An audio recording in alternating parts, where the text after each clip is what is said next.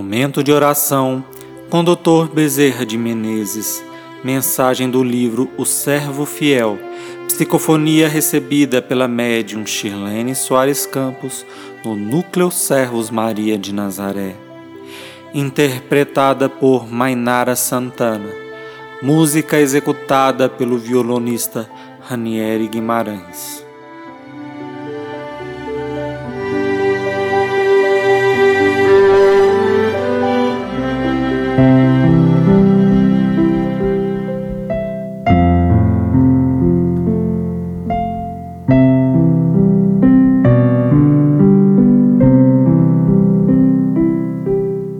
Verdade. Tem um companheiro nosso que se abriga nas colônias espirituais.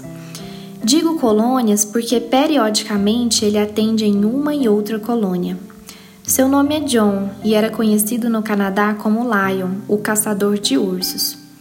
Aonde quer que existisse um urso, ali estava ele caçando. E hoje é um grande caçador de almas. Aquela força indomável que o fazia não temer as feras fez com que ele dominasse a fera que trazia dentro de si e ensinasse aos outros a dominar também a fera que é o próprio coração. Vivia numa choupana e suas alegrias eram muito poucas. Era tido como um tipo esquisito. Muitos iam comprar peles preciosas e com a venda das peles ele se mantinha. Também fazia sapatos para aquecer os pés enregelados de muitos velhos, mas era muito temido pelas crianças. Seu porte alto, sua barba grande, seus olhos sempre muito sérios era o pavor de qualquer criança ou algum incauto que o encontrasse pelas trilhas nas montanhas. Mas possuía um grande coração. Nenhum viajor passou pela sua cabana sem encontrar um caldo quente, uma carne assada ou um repouso para as noites de tempestades. Suas alegrias, não vou dizê-las, suas tristezas o ajudaram muito, mas até hoje diz: Devemos acreditar naquilo que escutamos e duvidar daquilo que ouvimos. Uma incoerência de sabedoria, acreditar naquilo que escutamos e duvidar daquilo que ouvimos. Escutar e ouvir são verbos semelhantes, mas, na sabedoria da sua vivência solitária, ele aprendeu a conhecer a verdade que se esconde e a mentira disfarçada em verdade.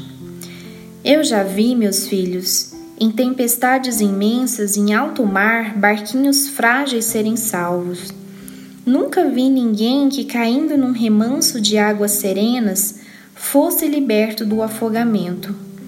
Já vi as estrelas se refletirem em poças de lama. Já vi o sol refulgir refletindo em águas turvas de estradas lamacentas. Nunca vi em grandes extensões de água límpida, no meio do pântano, o céu e as estrelas se refletirem. Muito do que é dito de forma suave, pausada, esconde grandes mentiras e muitas vezes vi verdade cristalinas por bocas ignorantes serem ditas em altos berros. É que essa malícia e essa mansuetude são adquiridas nos fulgores dos salões, mas no meio do povo que chora alto e ri forte, se aprende a verdade do dia a dia, na luta de todas as horas.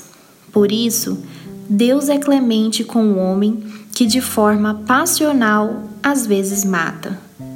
Mata porque ainda é o amor que o move, sentimento que ele não sabe controlar.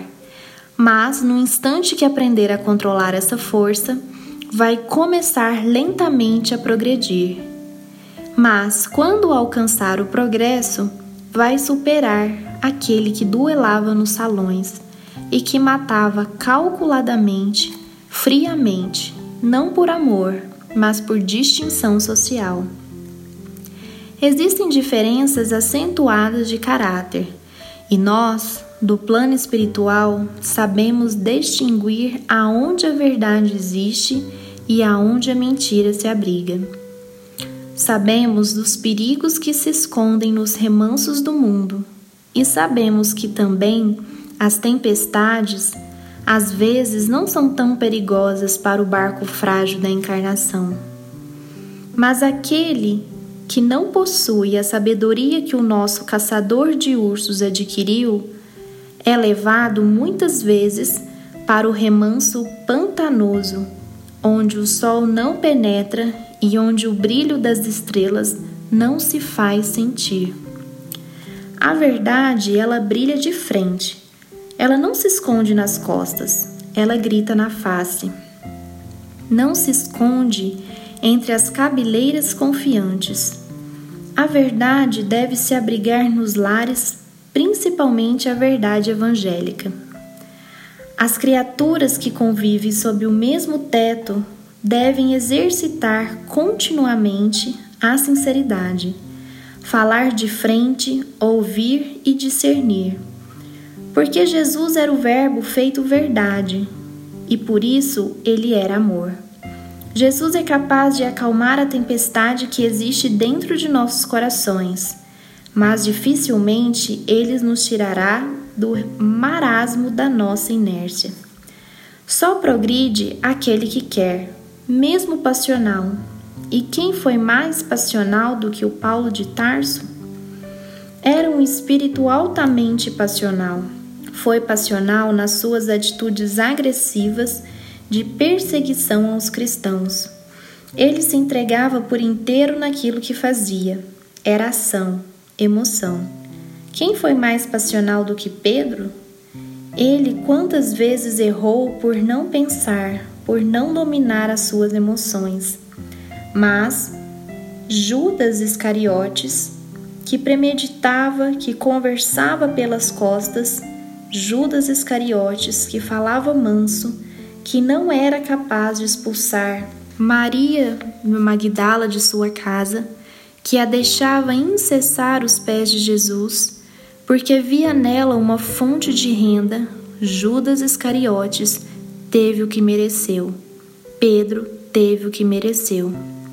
Às vezes, falhamos no julgamento. Não são sempre os mansos de espíritos que são humildes de coração, e nem são sempre aqueles que estão com poder que prejudicam as almas. Aquele que tem o poder de tirar paz aquele que tem o poder de crestar a flor da esperança, aquele que sufoca o trabalho da fé, é muito mais danoso do que aquele que ainda luta pelo poder.